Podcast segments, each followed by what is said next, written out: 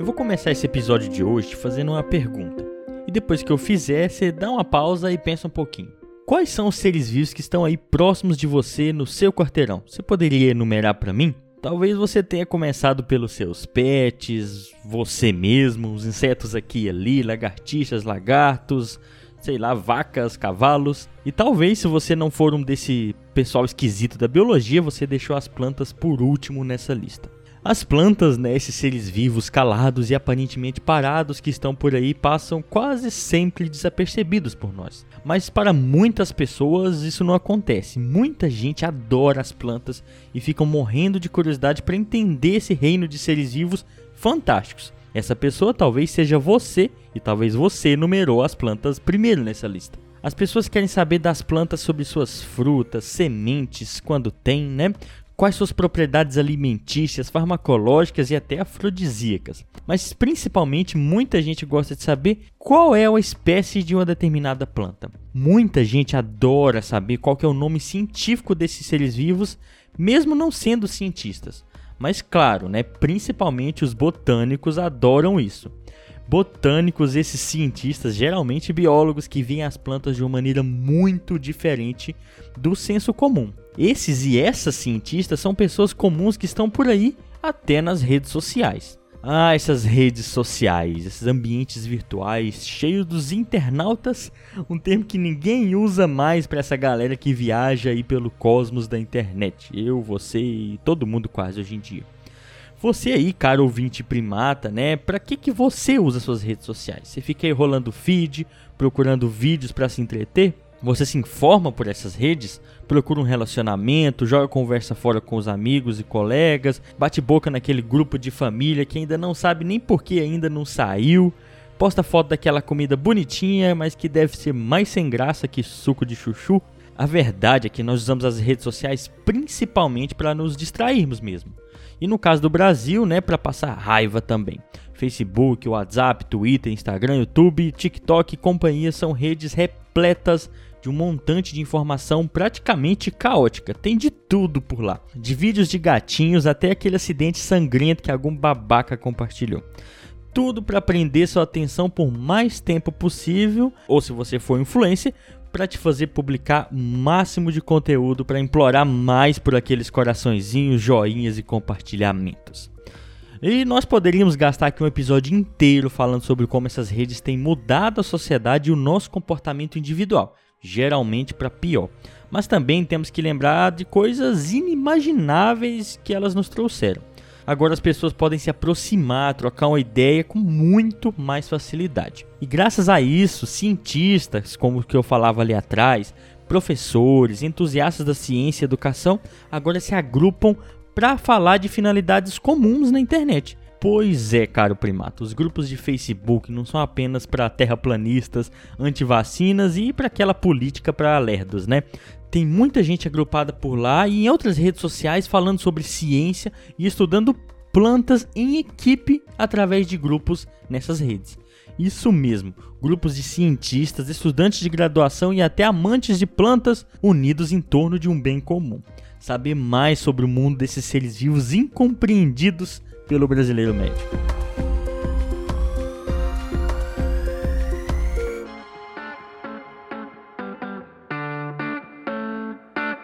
Tá começando mais um episódio do Ensinecast. No capítulo de hoje vamos falar sobre plantas, divulgação científica, grupo de Facebook e como a internet mudou a maneira como cientistas cooperam para fazer ciência. Tudo isso com um convidado muito especial, o Gustavo. Mas antes do episódio começar, eu tenho que lembrar você, cara indivíduo que nada mais é que uma maneira diferente do universo ser ele mesmo, que o Ensinecast é mantido graças à sua divulgação da nossa divulgação científica. Nos mantemos graças à interação dos átomos aí da ponta do seu dedo com a região da tela do seu celular que diz o seguinte: seguir, curtir ou ainda mais, envie uma mensagem ou compartilhar. Tanto aqui nesse reprodutor de podcast como lá nas nossas redes sociais. Se você quiser saber mais sobre esse trabalho que está pelejando para levar ciência e educação aos ouvidos e mentes das pessoas, também nos siga lá no Facebook, Twitter, Instagram, como arroba Ensinecast e rodeia aí esse grupo de ciência que é muito interessante. E como somos seres sociais, também nos mantemos graças à interação direta com você, ouvinte, que como um bom ser humano pode quebrar o pau com a gente lá no nosso grupo no WhatsApp, no ambiente controlado. Para fazer parte, basta mandar uma mensagem. Se você já nos segue por toda a banda, ouve nossos episódios e compartilha a gente, já fica aqui o meu muito obrigado. Se ainda não, corre aí nessas redes todas que eu falei para você e nos apoie seguindo, curtindo e compartilhando para fazer um uso um pouco mais saudável dessas tais redes sociais. E sem mais delongas, fica aí com o episódio da semana.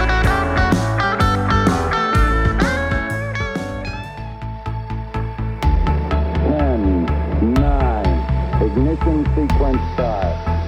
We are away from the cosmos that know itself. Two, one, zero. All engine running.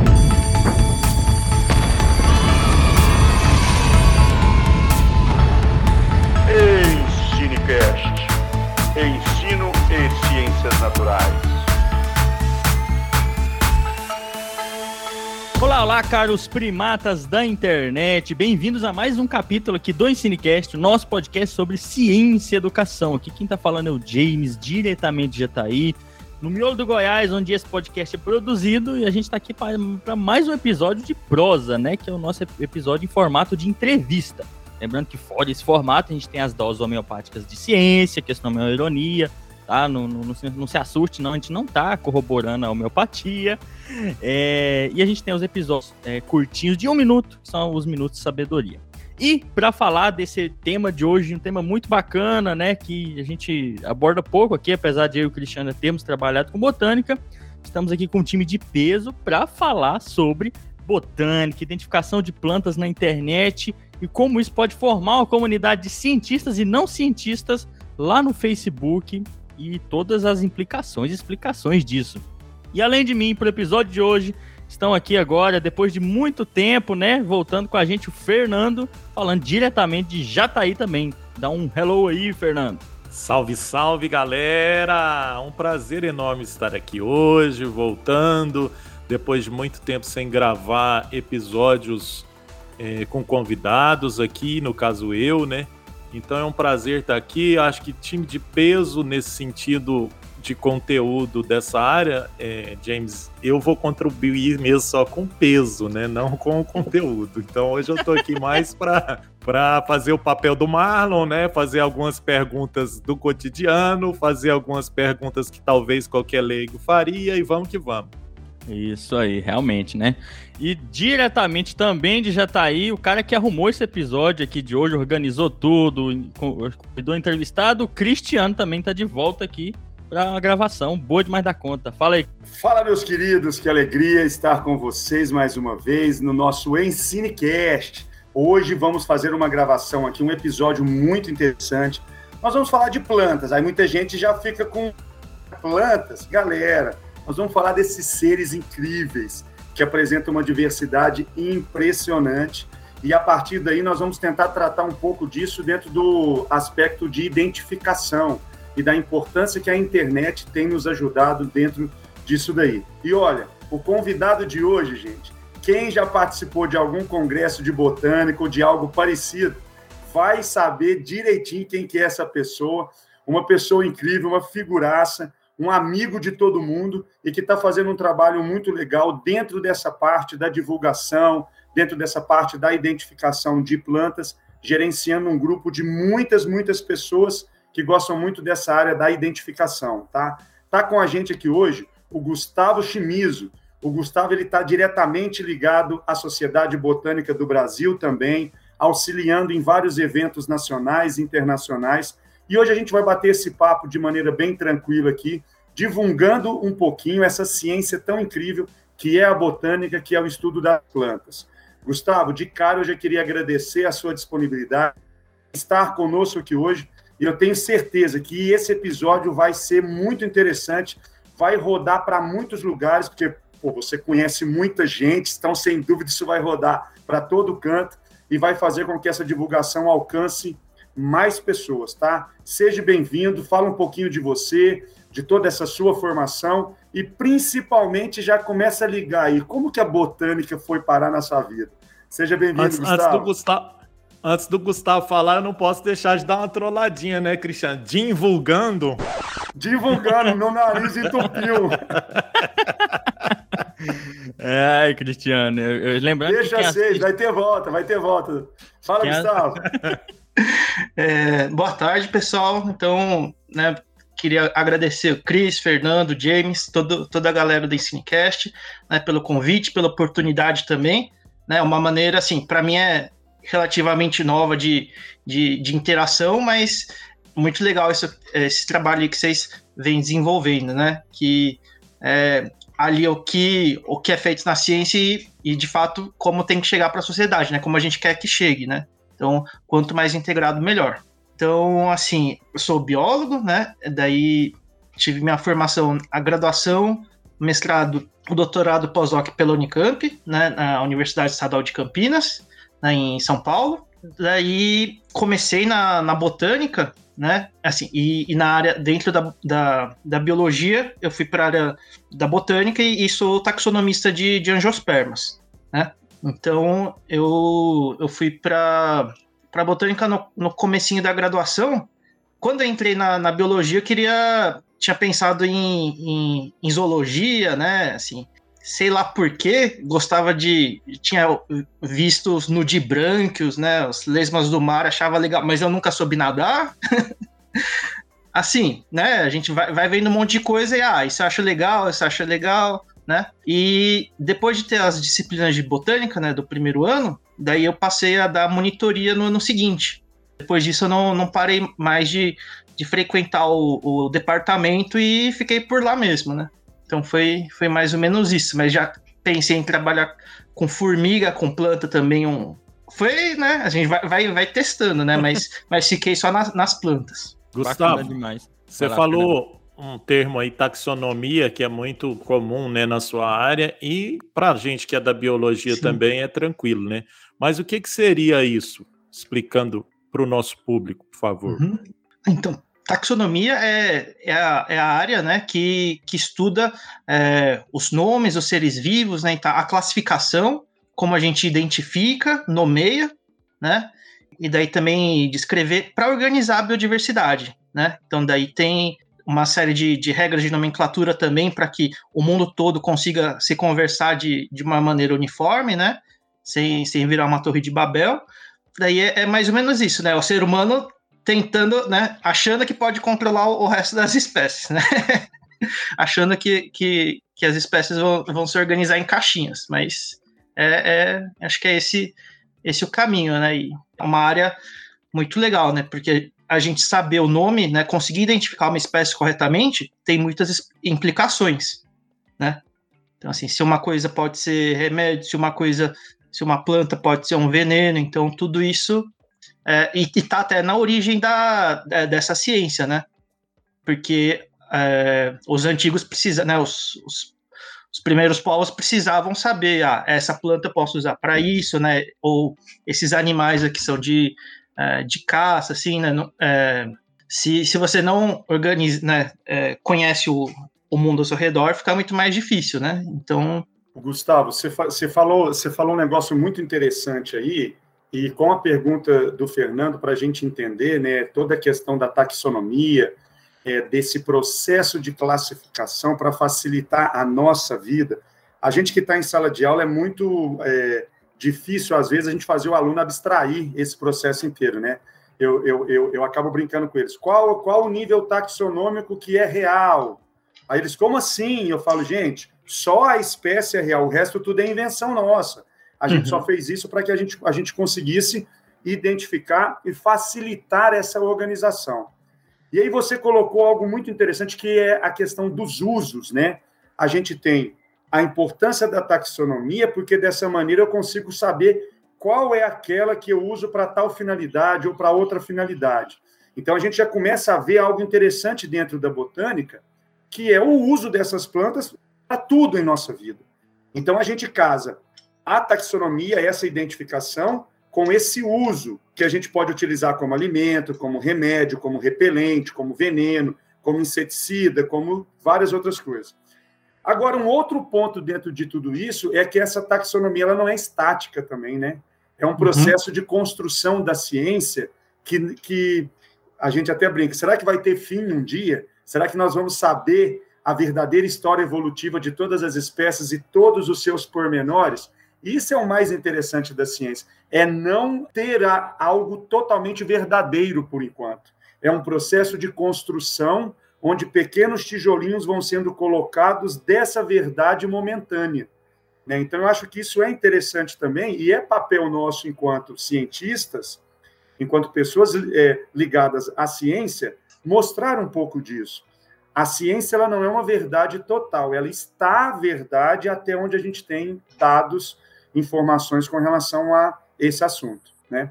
E aí, já relacionando a uma outra coisa, quando você trata dessa taxonomia, não tem como a gente não pensar já de cara nesse, nesse bate-papo nosso do Det Web, né? Que eu, eu, eu, acho muito legal quando tem, Fernando e James, os encontros do, do Det Web nos, nos congressos de botânica. Então, tem um, um dia à noite que é específico do encontro do Det Web. Esse encontro eu acho que já começou com umas 20 pessoas, 30 pessoas. Hoje não tem espaço mais, não cabe mais esse espaço. Gustavo, fala um pouquinho para a gente o que, que é o Det Web, qual era o, é, essa ideia inicial, o que, que o Det Web se transformou e como, e, e como que vocês lidam com toda uma demanda que tem ali dentro, muitas vezes associada a, a questões profissionais ou não, e, o, e, uma coisa bacana também, o que que isso pode ajudar na divulgação? Então, Cris, assim, é, o grupo, né, então começou no, no Facebook, né, e esse ano fez 10 anos, né, ele foi aberto em janeiro de 2011, né? Então no começo desse ano fez 10 anos. E assim, né? Tudo passa, passa muito rápido, né? O tempo. É, assim, ele começou meio como uma, uma brincadeira, assim, né? Do pessoal da pós da UFMG, da botânica de lá, né? Então daí tinha o Pedro Viana, o Cláudio Nicoletti, o Fernando Silveira, assim, o, o pessoal, a, a Nara Mota, né? Assim, e meio que num exercício assim que a gente faz normalmente no, nos laboratórios de, de taxonomia, né? Que você pega uma planta que você não conhece, corre uma chave, né? Tenta, tenta ver lá, é, identificar uma planta, mas aí, ah, você tá com dúvida, você pergunta pro seu colega do lado, né? Quem sabe ele já viu aquilo lá antes. Então, essa coisa rotineira de laboratório que faz a gente aprender muito, era uma maneira de fazer é, de forma online, né? Só que daí a gente só, só consegue ver por foto, né? Então, foto é muito bom, porque a gente consegue, né? É, mais pessoas conseguem ver ao mesmo tempo, mas não tem aquela coisa que a gente brinca, que é de ver com a mão, né? Não tem, não tem nada como a gente ver na lupa, ver no microscópio, né? Exatamente. né? Achar as características, ver se tem cheiro, né? É, tem, tem essa coisa, né? Então, a identificação por foto, ela ajuda até um certo ponto, mas se, por exemplo, é uma pessoa que é um especialista em um determinado gênero, mesmo se tiver um vulto daquele, da, daquela espécie, é, tem muita chance daquela pessoa especificamente saber a identificação. É, né, assim, tem, tem mais chance. Não quer dizer que dá para fazer milagre com qualquer foto, né? Tem, tem, tem isso também, né? Assim, ou características que a gente tem que ver. Ah, tem que fazer um corte do, do pecíolo para ter mais certeza, né? Então, se você tem uma foto da árvore, não, não é suficiente. Tem os grupos crípticos, né? Assim, quando tem um conjunto de espécies que é muito semelhante, muitas vezes a, a foto pode não, não adiantar. Aí já complica, né, Gustavo? É, às, às vezes você precisa. É, tem uma diferença de, de medidas, né? Por, por comprimento, se você não, se não usar um, né, um, um instrumento de medida, uma régua, um paquímetro, é, vai ser difícil falar se é uma espécie ou outra, né? Certo. Então, começou nesse sentido, né? Sem ser uma, uma coisa tão formalizada assim, mais de brincadeira, e mais que a gente, quando tenta identificar uma planta e não consegue, fica com a pulga atrás da orelha, né? Quer saber o que, que é. Então, é, é uma maneira, entre aspas, rápida. E daí, meio que o grupo foi aumentando conforme o, o Pedro foi chamando mais gente lá, né? Foi aumentando entre, entre amigos, assim. E daí, assim, eu até na época ainda não conhecia pessoalmente, né? Vários deles, assim, já tinha trocado e-mail, né? Eu já tinha visto artigo, né? Assim, mas foi uma maneira também de fazer conexão. Isso é uma, é uma parte bem legal do grupo também, né? Então, assim, inicialmente era mais, era um grupo é, mais focado em, em, em, taxonomistas e em especialistas, né? Só que daí acabou que, com o passar do tempo, foi, foi ficando é, grande, assim, né? Bom, sei lá, né? Não, a gente não fez uma coisa tão. Não, não foi uma coisa tão planejada assim, ah, como vai ser o, o caminho, né? Foi, foi indo e até, até o momento que todo mundo pode se divertir, se aprender, acho que tá, tá no caminho que, que a gente quer, né? A gente tá lá mais como síndico para ou bombeiro para apagar incêndio, né? Quando, quando dá algum, algum problema. Massa demais. E são quase 11 mil inscritos já no Face, né, né Gustavo? Isso. Uhum. Muito bacana isso, porque nós somos um podcast. A gente sabe do alcance que a gente que a gente tem sendo um podcast, mas está no Facebook. Quase todo mundo está no Facebook, principalmente, né? Quem não é da academia, tá lá no Facebook também. E acho que, que é legal isso que o, o, grupo foi se tornando cada vez mais popular, né? Isso é muito interessante, né? E, e como você falou, tem, tem gerência, né, Gustavo? Então tem uma mediação que é importante no, num grupo assim, né? E eu queria saber que se nessa perspectiva, pensando no grupo que começou ali entre um grupo de pesquisadores, né, da botânica e foi se espalhando, né? E é um assunto que chama muito interesse das pessoas, né? O pessoal fica muito curioso saber que planta que é, né? O Fernando mesmo, por exemplo, é muito curioso com planta, apesar dele não ser da área, isso deixa a gente curioso por várias questões. E eu queria saber se esse grupo, né, pensando nessa popularização dele, você pensa que ele contribui com a divulgação científica para a área da botânica, né? E como você falou, não foi a ideia do grupo fazer isso, mas você já percebe hoje esse impacto que está causando as pessoas em, em, mostrar como a ciência da botânica funciona? É bom, difícil saber se, se dá para mostrar como funciona, porque é, tem, tem gente de, de várias bagagens, né? Então, por exemplo, se, se é alguém que, que já é da área, sabe como vai funcionar o processo de identificação, né? Às vezes, por exemplo, alguém que que não, que não é da área, né? É curioso por identificar é, aves, plantas, né? Fungos, que, né? Por, por identificação, que, que gosta de é, história natural, de natureza. É, alguém chega e fala o nome de uma espécie, às vezes parece que é uma mágica, né? Mas não é, né? Teve que ver as estruturas, né? Tá vendo lá como que estão as folhas dispostas, se tem clicoma, se tem flor ou fruto, qual que é o, como que está a estrutura, né? Então, eu não sei se a gente consegue, para quem não é da área, dar, é, essa visão, né? Às vezes pode ser muito fácil identificar de cara, mas muitas vezes não, né? Só analisando mais, de forma mais uh, detalhada. Tanto que, assim, um, um lema nosso, mais ou menos, é que geralmente são chutes, né? Sim, se, se alguém que é especialista ou conhece, né, estuda aquelas plantas por, por algum motivo, é, é mais respaldado, né? Às vezes é tipo a pessoa que descreveu a espécie. Então, assim, né? Não, não dá, não dá para falar que. Não tem erro. Né? É, é. Se, se errar, vai, ser, vai ficar feio, né? Mas é, é, é nesse sentido, né? Acho que colabora no sentido de divulgar a, a diversidade e fazer com que mais pessoas conheçam ou, e também consigam ver alguns, uh, entre aspas, erros comuns de identificação, coisas que, sei lá, são difundidas como sendo uma espécie, que aparece em todo lugar com o nome errado e dá para corrigir, né? Então, nesse sentido, sim, mas a gente não tem um, um, um enfoque é, pesado em divulgação científica, né? O grupo, o grupo em si, mas acho que colabora de forma indireta.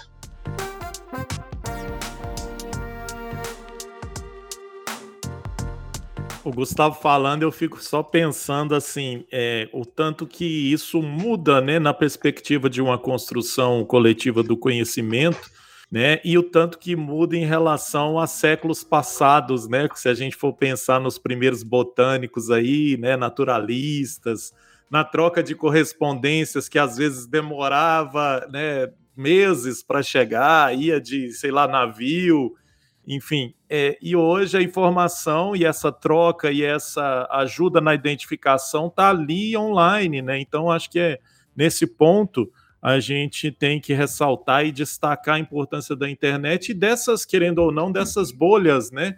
Desses grupos que acabam sendo algumas bolhas que têm pessoas no mesmo interesse ali, com as mesmas né, é, buscas, mas que contribui enormemente. Né? É, e daí, por exemplo, né, se, se eu, dá para ver que é de uma determinada família, a gente tenta marcar quem é especialista naquela família, né, quem pode dar a, o, melhor, o melhor nome. Então, ah, se, só, no, no, que o Cris tinha tocado sobre os aspectos negativos, né, assim, de é, como que pode ser um, um, né, qualquer que seja o grupo de, de identificação que tem na internet, né, a gente normalmente tenta, né, tenta coibir o máximo possível quando vê que é uma coleta predatória, né, assim, uh, então isso é muito, muito perigoso, né, assim, quando dá localização de, de espécies que sejam raras ou ameaçadas, quando dá para ver que é, é pura e simplesmente um trabalho de consultoria que a pessoa está só postando as fotos para que outra pessoa faça o trabalho, né? Então isso também não, não é objetivo. É uma coisa que se a pessoa correr a chave, procurar nos livros especializados, daí ela está fazendo o trabalho que vai é, justificar o valor que ela vai receber, né? Não jogar num, num grupo para receber nomes. Exatamente. E é. o, o, desculpa, só um outro aspecto também é, por exemplo, a gente fica preocupado, mas não é, não é uma coisa que acontece sempre, né? Mas quando visualiza, a gente tenta agir logo. É, por exemplo, um trabalho de uma disciplina. Daí que os alunos têm que fazer a chave, né? Tem que, tem que fazer o trabalho de estudar a família, posta a foto lá e recebe o nome, né? Então, né? Vai, vai contra tudo que, que a gente quer. Eu já, eu já tive esse problema, viu, Gustavo? E, então... eu vi, e, eu, e eu vi a postagem lá dos meninos lá do Death Web, e, então, assim, isso aí a gente tem que estar atento mesmo, porque senão foge até mesmo do nosso objetivo enquanto educadores, né, enquanto professores, Sim. de estarem passando aquilo de tudo. Legal, legal. Sim. Assim, né, como tem, tem bastante gente que que está no grupo também, e, e, assim, né, igual o Cris falou, se o próprio professor, né, é, pega, pega no pulo, né, então é, a gente também pede, pede para que quem, quem puder avise, né. A Tismia foi para lá, Cristiano? Lógico, ué, lógico que foi, ué. Aparece Cristiano Tismia, tem que fazer um DHC aparece, da Tismia. Aparece Tismia lá, Fernando, começa a já marcar, marca aí, eu marco o Diego, marca uma galera lá já. É... Muito bacana. Agora, é, é, você falando dessa informalidade, né, que traz questões interessantes, tanto para as pessoas valorizarem os cientistas e o conhecimento científico, né, nesse processo de identificação, apesar disso também terem problemas, né, que envolvem tanto o pessoal que quer tudo de mão dada, né, joga lá, tem que fazer um trabalho uhum. que é para correr chave. Eu já queria fazer duas perguntas, né? O que, que é essa tal chave de ah, identificação sim. que você falou? E você acha que, que isso ajuda as pessoas a tomarem gosto pela botânica também, esse processo? Começando aí pela, pela última pergunta, eu espero que sim, né? Porque acho que uma coisa que é, a beleza ou a arquitetura das plantas, acho que é uma coisa que chama atenção, né? A, à primeira vista, quando é uma coisa diferente. Então, e tem isso, né? O ser humano quer saber os nomes, né? É uma coisa da, da nossa natureza, né? É, então, a chave de identificação é uma, uma ferramenta artificial, né? é uma maneira que, que a gente cria para identificar qualquer coisa. Né? Então, assim, para separar, por exemplo, você tem livros e, e cadernos, você faz uma. É, você pode fazer uma separação por, por cores, sei lá, de formatos. Né? Usar uma chave de identificação é, então, você pode utilizar uma chave dicotômica, que a gente fala, que é com dois passos, né, com um passo que tenha duas opções, normalmente excludente, né, auto excludentes, ou pode usar vários, vários passos, né? Então, por exemplo, pensando em plantas, a gente pode fazer uma chave falando é, plantas que são árvores, plantas que são ervas e subarbustos, por exemplo. Né? Então, a gente que cria os passos. Né? Então, daí, por exemplo, nisso já separa em dois grupos. Né? Ou, por exemplo, se a gente pegar aqui, nós, é, nós quatro, quem está de óculos, quem está sem óculos. Né? Então, com isso já separa em dois grupos. Se quem está de boné, daí já de cara separa o, o Fernando. Quem está de microfone, aí né, já separa o James e o Fernando. Eu queria só uma curiosidade, perguntar uma curiosidade também, porque assim, eu na época, né, lá nos rincões do, do início do século, eu me formei em biologia. E me lembro que estudava nessas chaves, tanto de botânica quanto entomológica, né? A gente tinha as chaves de, de insetos ali, enfim. A dúvida é, essas chaves elas são atualizadas é, numa convenção? Como que funciona isso? Ou a chave é um livro de um autor só? Ou, ou, ou, existe mesmo uma convenção? Como que funciona isso? Porque a gente sabe que cada vez mais vai descobrindo novos grupos, ou alguns grupos que estavam num, num, né, algumas espécies que estavam num grupo vão para outras. Como é que funciona essa questão? Ô, Gustavo, o Fernando fala convenção porque ele vem de Tapauera. Eu fico perplexo! Então ele geralmente usa é. sistema de convenção. Não, é porque eu, eu, lembro, eu lembro que no livro didático falava assim, por exemplo, é, ah, a nomenclatura agora mudou, não é mais sistema digestivo, é digestório, segundo a convenção de não sei é. o que e tal. Deixa só eu fazer mais um, um, um, adendo aqui. O Cristiano é um cara que fica muito satisfeito quando o aluno na aula dele fala assim: professor, deixa eu classificar essa planta aqui né? Lembrando da diferença de classificação e identificação, né? Que o Gustavo falando tanto de identificação, aí o pessoal fala classificar o Cristiano Arce. Então você vai virar o taxonomista agora para classificar essa vai planta. criar um novo sistema. é. Mas manda lá, Gustavo, a pergunta do Fernando. Uhum. Então, é uma coisa totalmente livre, assim, né? Não, não existe o a, a chave, ela é artificial e você pode mudar para qualquer tipo de é, situação, né? Por exemplo, igual a gente tá nessa brincadeira de fazer uma chave com nós quatro, a gente pode montar de várias maneiras, né? Dizer, de, de uso de óculos, tem barba se não tem, se tá de fone ou não tá, com microfone ou não, qual é a cor do, do fundo da, da, da tela, né? Se tá de boné ou não. Então, isso pode ser. É, né, não, não existe uma, uma definição. Né? Então, para criar chave, é, vai, vai de quem faz. Né? Então, por exemplo, pra, chegando na, nas plantas, né? Por exemplo, tem livros que trazem chave de caracteres vegetativos. Muitas vezes, quando a gente faz coleta, não tem nem, nem flor e fruto, né? Então, esse, esse livrinho que tem essa chave de chave de famílias para caracteres vegetativos é, é ótimo, né? Então, o, o segredo é ter vários, vários tipos de fonte, né?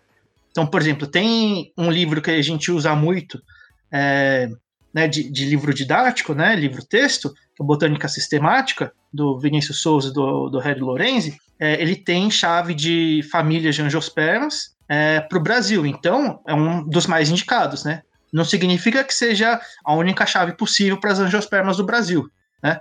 Só que daí acaba que a gente usa muito, né? Então, é uma, uma referência importante. Mas a gente pode fazer como, como quiser, né? E assim, isso é no caso dessas chaves que são é, que a gente fala a, a chaves é, do, em papel, né, impressas, que essas dicotômicas, é, quando você faz de um jeito e, e, publica, né, ou coloca num livro, não tem como alterar depois, né?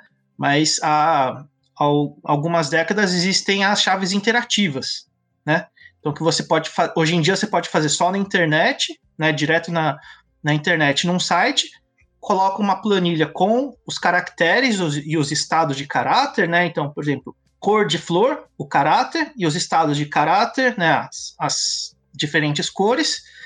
Você monta uma planilha dessa, né? Preenche os, os caracteres e os estados para vários taxons, é, e daí gera uma, uma chave que a gente fala que é uma chave de múltiplo acesso, uma chave de identificação interativa. Então você não está sempre com dois passos de cada vez.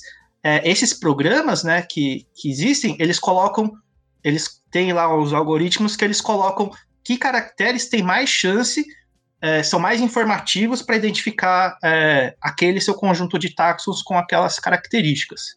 Então, daí é um, é um outro esquema também de tipo de chave, que daí fica mais explícito ainda que você pode começar por onde, onde quiser. Né?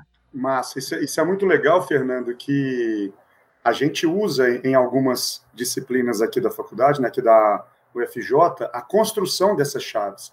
Então, os alunos têm que coletar as plantas, têm que preencher a planilha com os dados, com as informações, né, com os estados de caráter, tudo ali, e depois eles vão construindo, fazendo essa separação, né, criando esses grupinhos que apresentam as características que foram previamente definidas.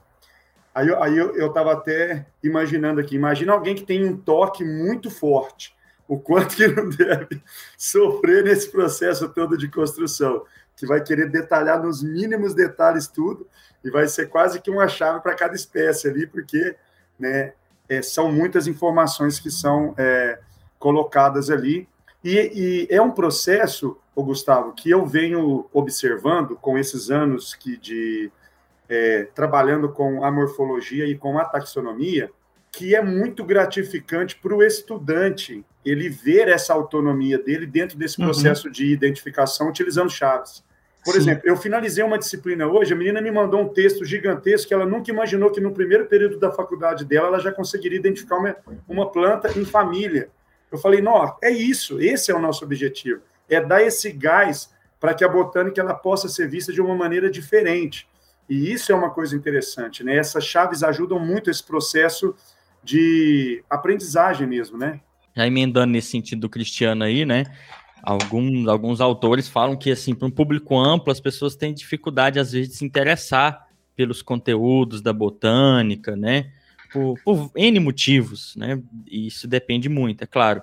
Pessoas que estão mais ligadas, às vezes, a ambientes naturais, a ecossistemas naturais, têm mais interesse, para saber nome de planta por questões de utilidade, né? Mas, de modo geral, ainda, ainda mais quando a gente fala de ambientes urbanos, muitas vezes as pessoas são muito, muito distantes de plantas, né? E eu faço exercício nas minhas aulas de ciências que eu pergunto aos alunos assim: vamos lá, pessoal, comece a enumerar aí seres vivos. E eles começam, né? Cachorro, gato, é, lagartixa, e vai, vai. Nunca fala árvore, nunca. É incrível assim. Eu tive uma sessão esse ano, mas é, quase nunca fala árvore. Eu falo, e planta? Aí eles param assim, dão uma tela azul, assim, você vê que eles ficam meio. É servível? Eu pergunto. Planta é servível? Aí eles ficam meio assim. E esse distanciamento se dá, por, como eu já falei, por N motivos, né? Primeiro, plantas, por serem organismos sésseis, né? Eles não têm essas características que a gente está acostumado a se ver em outros seres vivos, né? Parecidos com a gente. Às vezes nem a gente se coloca nem como outro ser vivo, muitas vezes, essa questão antropocêntrica. Que eu queria perguntar nesse sentido. Você acha que é, que com essas ferramentas, né, de tanto de na, no, no, Facebook, é, você acha que, que o ensino de, desse conhecimento de botânica, na educação básica, ele e, e divulgação dele tem se, se, tornado mais sólido? O que, que você vê de dificuldade e o que, que você vê de potencial da gente falar de botânica no Brasil, que parece que está cada vez mais distante, tal, principalmente no centro urbano, das plantas? Uma pergunta complexa, né, James? Assim, em relação ao ensino de, de botânica, né, eu não, não tenho tanta proximidade eu, eu mesmo, né, assim, no, no, no ensino é, básico, né, mas é, eu sei que tem, tem muita gente trabalhando nessa, é, nessa interação de, de tornar a botânica mais do, do cotidiano, de fazer com que essa sensação de pertencimento para é, os alunos, né, que é, é, como se falou, né, para animais é uma coisa que a gente já pensa, pensa de cara, né? Para planta, assim, claro que agora na pandemia aumentou bastante isso de, de, de, ter planta em casa, né? Das pessoas cuidarem, né? Mas uh, de qualquer forma, não é. Normalmente não é a primeira coisa que a gente pensa mesmo, né? Então, assim, eu tenho acompanhado, assim, não tenho participado diretamente, né? Mas tenho acompanhado o trabalho de, de várias equipes aí pelo, pelo Brasil, é, de ensino de botânica, né? Então tem, tem um grupo desses no, no Facebook também, da Sociedade Botânica do Brasil, e assim, ó, o pessoal faz um trabalho incrível, assim, né? Tentando, é, tanto na universidade quanto com os professores e, e, a, e, alunos da rede, né? Só emendando aqui, assim, uhum. você como taxonomista, né? Uma coisa interessante, né, Gustavo? Na biologia, parece que taxonomista, não sei se isso, se isso corrobora, pelo menos aqui na, na região, aqui o pessoal fala que, que taxonomista é bicho raro, né? É, e muitos alunos às vezes não querem ainda mais para taxonomia de plantas, né? Na, na, graduação. Você percebe isso, esse distanciamento? Também não sei se é porque né, minha visão pode ser um pouco enviesada, né?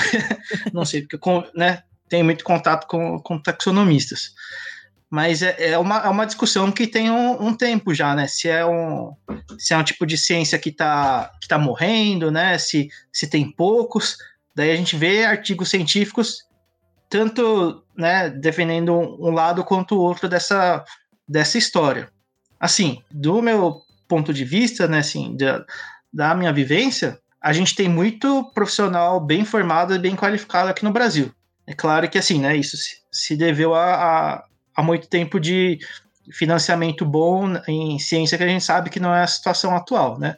Então, o que vai ser no futuro é, é difícil, né? É, saber. Mas teve, teve bastante formação e, e pelo país grande do jeito que é, teve né, muita formação em, em todas as regiões, né? Assim, é, acho que a formação de taxonomistas, pelo menos para plantas, foi, foi bem grande nesses, nesses últimos tempos. Sim. É, agora, mais uma, mais uma pergunta, emendando aqui de novo, eu fiquei curiosa, voltando no, no Death Web, né, e refletindo aqui um pouco, eu fiquei pensando, né, isso, e provavelmente esse grupo te deu várias ideias, né, a, além dele sair da, da, ali de dentro da academia, se expandir para mais pessoas, tornar cada vez mais popular, isso nos relembra, né, que existem iniciativas de construção do conhecimento científico que elas contam com apoio popular, como as iniciativas de ciência cidadã. Na astronomia, o pessoal é, muita gente gosta de observar, né? Fazer observação astronômica, mas não é cientista, e ele acaba podendo coletar um monte de dados para pesquisadores, né? Isso acontece também do pessoal da que trabalha com aves, né? Da ornitologia. Muita gente gosta de, de observar aves, mas não é pesquisador e nem tem interesse, mas gosta. E acaba fazendo ligação e elo com pesquisadores e construindo banco de dados, de distribuição, ou de, né, de e outras características que ajudam a construir o conhecimento científico, né? E é esse movimento, e, e existem outras características também, a gente dá o nome de movimento é, de ciência cidadã, em que ocorre uma maior participação popular diretamente na construção desse conhecimento. O grupo DetWeb, de identificação de planta, Gustavo, você acha que ele tem esse potencial em colaborar nesse sentido de construção da ciência a partir de dados oferecidos pelas pessoas? E mais, esse grupo tem te dado ideias de como trabalhar essas questões na internet? Que insights que esse grupo te deu? Que, que construção pessoal esse grupo te proporcionou também? Acho que ficou claro, né? Espero não ter sido bolado tudo. Não. Mas o James faz uma pergunta de meia hora, cara. não, eu, eu, que me confundi agora um o pouco. O James vai emendando uma pergunta atrás da outra e. Normal do James, né? Não, não, mas. Só, a... só para distrair, James, aqui, ó. Olha o que, que chegou para mim agora, ó. Ah, que que é Tisme! Ah, tisme. oh, meu Deus. Deixa, eu vou repetir sabe, o conjunto de perguntas, então. Assim, a primeira conjunto você acha. Conjunto de perguntas? É, é duas perguntas, Fernando. Pariu, Vocês não me ajudam, Fernando. Ai, credo! Você acha que esse grupo, se o seu Det Web, o Gustavo, ah, tá. ele tenha é, ajudado a construir é, uma coleta de dados para identificação botânica? Ah, sim, cidadão. Pesquisa. Isso. E se esse o que, que esse grupo te ensinou, assim, é, tem te dado de ideias, de experiências pessoais que se tem sido construtivo? Certo. Então, de ciência cidadã, uh, de certa forma pode ser, né? Apesar de não ser, originalmente não ser o, o objetivo do grupo, né? Era essa coisa mais de, ah, essa planta aqui alguém já viu, né? Ah, já vi, talvez seja isso, talvez seja aquilo, né? Começou desse jeito mas também, né, pensando que aí tem, tem 10 anos, então é, hoje em dia a gente tem, tem muitas iniciativas é, de ciência cidadã que muitos sites que proporcionam esse tipo de é, contribuição mais efetiva, como o iNaturalist. Hum, então, tá. você pode pôr seu registro de foto de, de planta, de animal, de fungo na internet, com a coordenada, né, com o ponto de GPS do celular que você tirou a foto, alguém identifica, você pode ter é, uma confirmação de especialista também, né? Que muitas, muitos especialistas estão é, no site também, e, e esse dado georreferenciado pode servir para repositórios de é, ocorrência de, de espécies. É, né, tem o, o e ele linka, linka essas, uh, essas informações. Né? Então, é uma coisa muito bem estruturada só que daí depende se a identificação está correta ou não, né? Mas até aí, mesmo se a gente está com, com, a planta na mão e coloca o nome errado, né? Um dia espera que alguém conserte. Então, um exemplo assim de ciência cidadã, né? Mais ou menos que, que a gente poderia falar, que alguém que gosta de ir para campo e, e tira fotos de plantas pode fotografar é, espécies que sejam espécies novas, pode ser uma ocorrência nova para uma determinada espécie. que às vezes tinha uma distribuição disjunta, né? Então não, não tinha um, um contínuo na distribuição.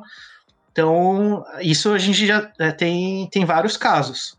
A contribuição no grupo, eu acho que é uma das, das coisas mais legais que aconteceu, assim, né? Contribuição científica é, entre cientistas e entre, entre cientistas e não cientistas também, né? Uh, faz com que, por exemplo, né, alguém que é, mora em algum estado da, da Amazônia e tem, tem uma determinada planta que ocorre no, no quintal, né? E daí outra pessoa, sei lá, da região sul, estuda aquele um grupo de, de espécies e, sei lá, quem, quem tá lá no lugar de ocorrência consegue acompanhar, deu fruta agora, ou, né, assim, ver as populações. Então pode passar essas informações que, para alguém que está né, geograficamente distante, vai ter muita, muito mais dificuldade financeira, logística para fazer um, um, campo desse, por exemplo. Né? E pode uhum. estabelecer parceria. Então, nesse sentido, eu acho que é, é, é quando a gente fala, ah, tá, tá sendo legal essa interação. E, ah, de que eu aprendi assim com o grupo, com certeza é muito legal você você ver uma identificação de alguém que é, tipo alguém que se admira, alguém que você leu o livro e fala, ah, não, essa espécie você separa por isso, por aquilo. Então a gente está sempre aprendendo, né? E aquilo fica no repositório no, no grupo, né? Então as pessoas podem trocar é, referências também, né? Artigos. Acho que é isso. E, e quando você faz alguém que não é especialista entender a morfologia que pode ser complexa de uma planta, daí, assim, você ganha o dia, né? Falei, ah, então é isso. Ah, daí, ah, pode ser que a polinização seja por beija-flor nesse. Então, todos esses insights que possam ter através dessas interações, acho que é o que, que tem de mais rico, assim. Massa. Perfeito. Ah, o Cris, só para usando como exemplo também, acho muito legal, por exemplo, né? Todo esse, esse trabalho que vocês tiveram com, com Tismia, fazer um, um nome popular que não é tão conhecido virar um nome conhecido. Então isso hum, é um, um trabalho muito legal, né? Que Exato. muitas plantas nativas, né? Grande parte não tem nome popular. Ou é o mesmo nome popular para várias plantas, dependendo da região. Então, fazer com que, de repente, um nome popular é, vire realmente popular é, é, muito legal, né? Aqui, a, você fala lanterna escolas, de fada, já fica, né? As escolas de fada aqui, As escolas, as escolas aqui de Jataí, todas já conhecem as lanternas, Gustavo. Sim. É uma figura, uma figura. Já tá aí, já tá para expulsar o Cristiano, tanto ele falar isso. Tô brincando, Cristiano, mas tá massa. Você vai ver quando você vai ver quando a gente achar outras e principalmente você vai ver novidades rápidas aí, aí você vai ver que o bicho vai pegar de vez mesmo. Uhum. Porque não sabe nada desse grupo. Nada, nada, nada. A gente é incrível. Mas deixa eu só fazer uma, uma pergunta em relação ao Det Web ainda, Gustavo. Para mim, pelo que ficou claro, me parece que foi um grupo privado que foi né, criado no, no Facebook, inicialmente por amigos conhecidos ali, especialistas, depois ampliou bastante. E você falou da questão da administração, da organização. Mas vocês não, não usaram ou não usam o grupo para fazer também alguma pesquisa no sentido de uma investigação, não nesse sentido dessa ciência cidadã que o Cristiano, que o James falou, uhum. né, mas no sentido mesmo de uma talvez uma pesquisa dentro do próprio grupo. Numa pesquisa, por na, exemplo, na botânica, estabelecer de repente alguns parâmetros, alguma coisa é, baseada no, no perfil das pessoas que participam no grupo. Porque eu sou da educação, então assim, eu já estou ah, viajando aqui na, nas possibilidades, de repente, de uma investigação do grupo, né? De resultados. Por exemplo, já, já se, se, se conseguiu é, classificar, ou, ou, não sei se classificar, identificar, porque o James me corrigiu ali, é, descobrir uma nova espécie é, por meio, por exemplo, do grupo você entende? Sim, então, assim, sim. É, é, é, tipo algumas questões, de repente, de um levantamento que você poderia nos dizer, ah, é, no grupo a gente já conseguiu, né, coletivamente, tais espécies, isso, aquilo, outro, o número que mais participa de, de, de, de especialistas é da região tal, da outra região. É, são pesquisas mais é, é, qualitativas mesmo, né, nessa, uhum assim, como também com o passar do tempo foi mudando muito os, as informações que o, o, Facebook traz, né? Acho que meio que, que se perdeu, assim, né? Hoje em dia, pela. Na verdade, a gente não, não, não fica muito ligado né, nesses dados, assim, é, é, é legal, né, com certeza seria, seria legal saber, né, de que região do Brasil tem mais, coisas, coisas do tipo, né, mas... Eu já vou arrumar um aluno aqui, Gustavo, e vou, e vou pedir para ele levantar esses dados para a gente compartilhar. É, fazer um TCC aí, Cristiano. É, rola. Fazer um TCC aí, dá, dá legal para caramba. E eu estou perguntando isso porque eu, eu penso assim, o grupo não tem essa finalidade, claro, e tem mais, quase 11 mil, eu estava olhando aqui, né, como o Cristiano falou, quase uhum. 11 mil participantes, mas dá para fazer algumas investigações interessantes nesse sentido, sim. Sim, sim, na verdade, assim, tem até uma cobrança antiga de fazer um um artigo científico sobre, sobre o grupo, né? Pelo, pelo papel disso de uh, ser um grupo de, de, identificação na internet e tal. E, e, assim, é uma reivindicação antiga, assim, né? Só que também é aquela coisa, né? Tudo, a gente vai vendo quais são as prioridades do, do momento e acaba que vai ficando para depois, né? Mas é, com certeza, né? Ver, ver essas métricas, né? Ver, ver esses, esses dados é, interessante para saber qual, qual que é o público atual, né? E daí, por exemplo, isso uh, de espécies novas, como não, assim, não foram tantas assim, mas foram algumas que foram descobertas no, na interação no grupo, né? Então era focar nisso também. Né? Uma, uma coisa que pode ser feita é, bom, por exemplo, você consegue é, procurando o nome de uma determinada planta, faz a busca dentro do grupo e vê todas as, as postagens que, que aquela planta apareceu, né? Então pode. Por exemplo, pode a Tisma, né? Sim, sim. Vamos ver quantas vezes a Tismia foi comentada no grupo. Mas é, é um sentido interessante para ver quais, talvez, as, as famílias, as espécies, enfim, que, que são mais, né? Você já falou que sua especialidade é angiospermas, né? Mas quais ali talvez são mais bombadas, digamos assim, né?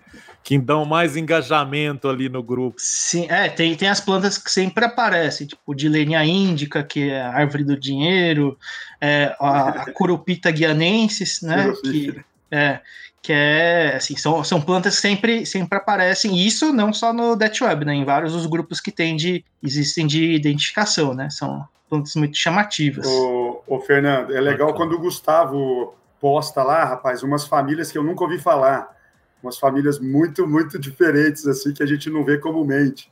Eu falo, nossa, velho, que doideira. Ah, daí é pra, é pra. Como me causou espanto também, quero que cause nos, nos outros, né? Bom, espanto e o, um sentimento de, ah, legal ver formas, formas diferentes, né? Exato. Então, Ah. Ou deve vir com as plantas exóticas, né? Muitas vezes umas plantas diferentes, assim, que não é do Brasil também, né? Que deve acontecer. É, assim, exótica não, não é tanto assim, mas aparece, né? Ah, e assim, né? Tem, tem vários. Eu acho que assim, esse grupo tá, é mais. Uh, tem, tem esse caráter de, de ter começado por ser mais de especialistas, né? Mas a gente tem, tem outros grupos do, do mesmo estilo, tem, às vezes tem tem grupos que são para uma determinada família, então só, só as pessoas que estudam aquela família estão no, naquele grupo. Eu até fiz uma para a família que eu estudo, daí tem cinco pessoas. e sei lá, tem, tem tipo da flora da, da Tailândia, da flora da, da Austrália, tem, tem grupo, então também é legal para a gente, né? Assim, como aí como taxonomista, ver floras de outros países, de outras regiões, que daí a gente vê, ah, não tenho a mínima ideia quando posta, né? E a gente vai aprendendo também, né? É, muito e... bacana. Para integrar tanto o pessoal de dentro da academia também, né? Muito doido isso.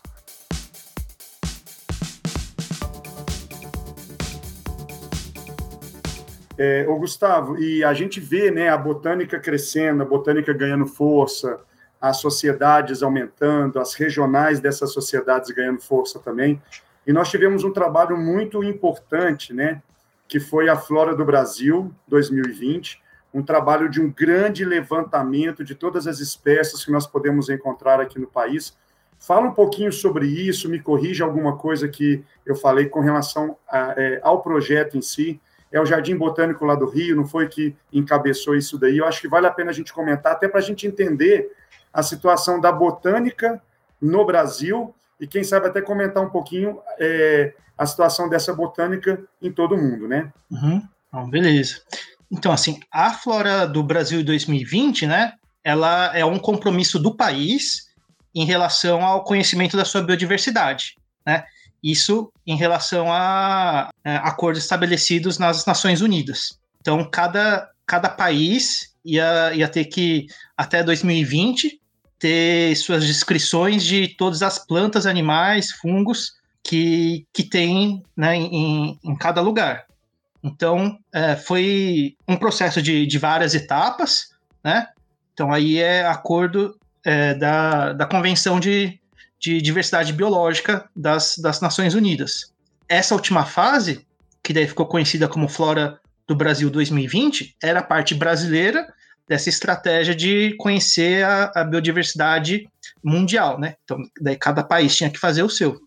E então, para essa, essa última etapa, a gente tem é, nesse site que, que é gerenciado, né, administrado, organizado pelo Jardim Botânico do Rio de Janeiro, e daí né, tem, tem uma, uma comissão que, que organiza tudo isso também, com pessoas de várias instituições. É, então a gente consegue ter descrições, é, muitas vezes fotos né, e, e, ilustrações de todas as, as plantas que tem, que tem no Brasil. E chaves de identificação para esses grupos também. Assim, não está 100% completo, mas é, grande parte é, foi possível entregar até dezembro do ano passado. E o Brasil, nessa iniciativa mundial, é o país que mais fez. Bom, também é o país que tem a maior biodiversidade, né? Não dá para comparar com um país que não seja é, muito biodiverso. Então, assim, foi um trabalho de mais de 900 cientistas, né, aí, estudando vários, vários grupos, e é de acesso livre, aberto, e qualquer, qualquer pessoa pode usar. Então, você coleta uma planta. Daí, se tiver com a chave, você consegue consultar o site e você mesmo corre a chave e tenta descobrir, né, que planta é aquela. Você tem o dado, né, em que estado que ela ocorre, em que tipo de bioma que ela ocorre. Então tem uma grande chance de você mesmo conseguir, né, assim, você mesmo que não, se não tiver, é, se não for da área, consegue, né, só por curiosidade, consegue correr uma chave e tentar, tentar descobrir, né. Show demais, Gustavo. Eu acho que vale a pena a gente deixar na, lá na descrição do nosso podcast depois esse link para acessar a Flora do Brasil 2020 e ter acesso a tudo isso que o Gustavo colocou. E, e, e, e essas iniciativas ajudam muito a gente conhecer e, sem dúvida, conhecendo, a gente tem muito mais chance de, de preservar essas espécies, né? Até para conhecê-las futuramente. Sim. Isso aí, show de bola. Perfeito.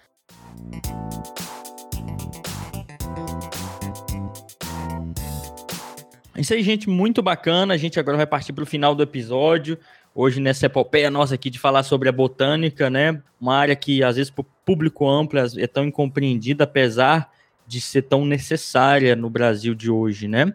E para acabar o episódio, a gente tem como sempre o bom demais da conta, que é onde a gente dá nossas recomendações. Lembrando que tudo que foi citado até aqui nesse episódio, assim como o grupo Web e o projeto lá de fora do Brasil, vai ficar tudo na descrição desse episódio para quem quiser. É só clicar lá e ir até lá, tá? Lembrando de quando entrar lá no Debt Web tem as regrinhas do grupo, tá? Por favor, né, pessoal? É isso aí. Então vamos lá pro bom demais da conta. Primeiro o Cristiano. Hoje vai lá, Cristiano. Fala pessoal, agradeço a todos vocês que estão nos ouvindo até aqui. Eu acho que é um episódio muito interessante para a gente conhecer um pouco de todas essas iniciativas que são desenvolvidas por pesquisadores, professores, por, por a, a, amantes né, dessa área da botânica, e é uma área que a gente precisa divulgar muito, a molecada precisa começar a conhecer, a voltar às suas raízes. Aqui no Cerrado eu sempre brinco, a molecada precisa começar a comer de novo as cagaitas da vida, as mangabos, eraticum, e conhecendo essas plantas é que a gente consegue preservá-las. O meu bom demais da conta, James, vai para uma série de documentários que eu sou completamente apaixonado do nosso pô, fantástico David Attenborough, que é A Vida Secreta das Plantas. É um conjunto de cinco documentários que fala sobre reprodução, sobre luta social, sobre dispersão, sobre crescimento, que são simplesmente incríveis. É impossível você não assistir esses documentários e não se apaixonar pela ciência botânica. Então fica aí o meu bom demais a conta. Vai lá, Fernando. E aonde nós vamos encontrar esses documentários, Cristiano? No YouTube? Pois é, Fernando, esses documentários é, não estão no YouTube, mas se, se cavar bastante você acha. Porque eles são, Beleza. eles têm, eles têm, como é que fala? Direitos autorais, mas no Facebook encontra algumas coisas. Eu acho que não é legal a gente divulgar Aquela dica esses, bem por baixo da pirataria, esses né? links, não, né? Não, é, é porque só, eu pensei, como, né? Isso é, é do Netflix. Como diz, como diz, é só sai roubar, só sai roubar isso aí. Não, eu quero é, já agradecer ao Gustavo, dizer que foi um prazer, né, Gustavo, te conhecer, ouvir, conversar, dialogar aqui contigo.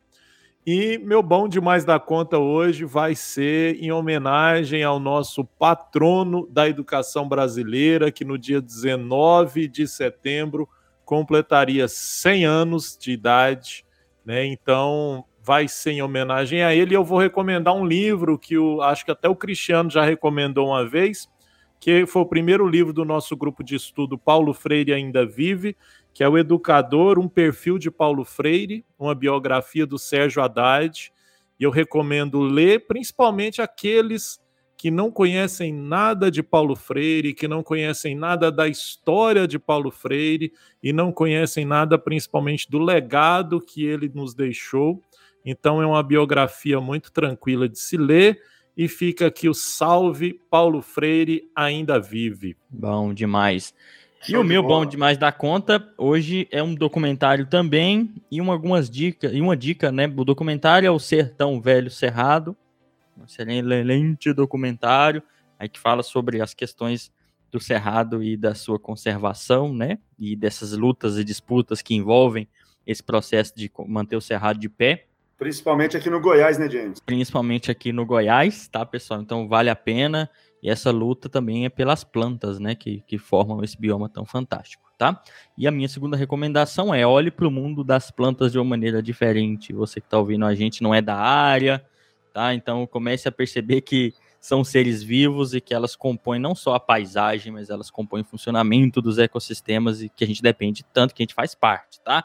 Então comece a, a se inteirar disso. Também, né? Se você quiser criar suas plantinhas em casa, também é bom, né? Mas perceba também sobre toda a questão ecossistêmica da, da coisa, tá bom?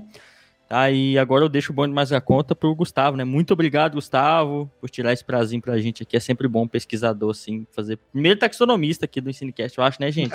Não querendo desmerecer ninguém que eu não tô lembrando, acho que é o primeiro. Obrigado por, por, tirar esse tempo, né? Isso é muito gratificante pra gente. Muito obrigado novamente a vocês todos, né? Foi um, um prazer foi bastante divertido também. E falar sobre o que a gente gosta é muito bom, né? Passa, passa rapidão. E, assim, é, gostei muito das, das recomendações de, de vocês. E, assim, pensei num, em, em as pessoas também conhecerem a história de quem já há mais tempo estudou as plantas e é muito legal ver os, os relatos dos naturalistas, né? Então, as pessoas que passaram por aqui, coletaram lá em, em 1800 e bolinha ou até antes, né?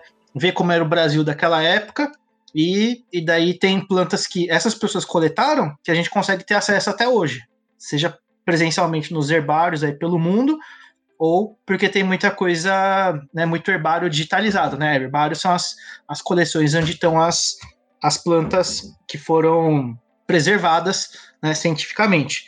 Então tem um, um livro recente, é, muito legal, que chama Minas Gerais e Orleans, é, Olhares Cruzados no Caminho Saint-Hilaire. É um, é, um livro que tem é, várias áreas, né? não, não só da botânica, mas enfoca nesse personagem super importante para a nossa ciência e para o Brasil. Né? Então, tanto a contribuição dele como naturalista e também como contribuição da, da cultura, né, da, da etnologia é, é bastante importante e, e, nesse, nesse livro tem, tem muita coisa legal, né? Depois também passo aí o, o, o site, né? Dá para baixar gratuitamente o, o PDF.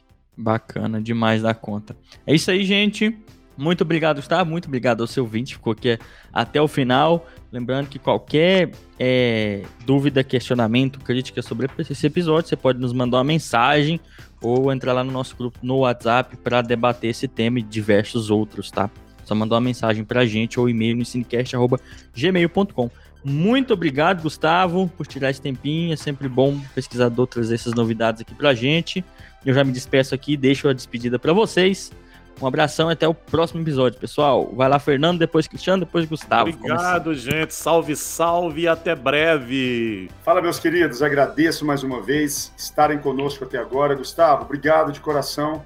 Espero poder encontrá-lo várias e várias vezes nesses congressos, nessas festas e nos encontros do Det Web. Vamos junto nessa busca por uma divulgação científica de qualidade, demonstrando a importância da ciência para um país tão biodiverso quanto o nosso. Valeu! Muito obrigado, Cris, Fernando, James, né, toda galera do Ensinecast, né, foi um prazer, uma honra, é muito, muito legal mesmo, e todo mundo aí que, que acompanhou. Valeu, abraço. Isso aí, pessoal. Muito obrigado. Quem achou que nós não ia Show falar de, de planta, achou errado. A gente vai falar muito mais ainda.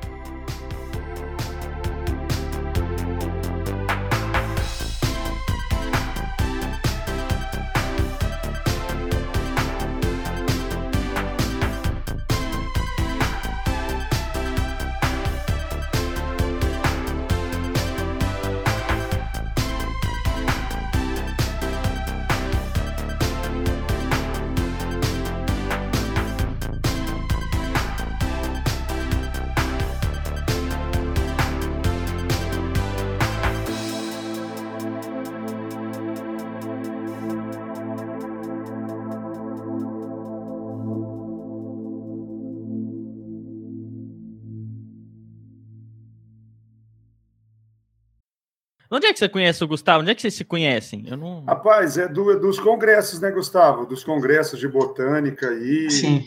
Porque quando. Das festas dos congressos também. Das festas também, né, Gustavo? Porque quando eu dos tava. painéis, das palestras, é, das festas. Quando eu estava lá na, na Unicamp, eu não sei se você já estava por lá, né?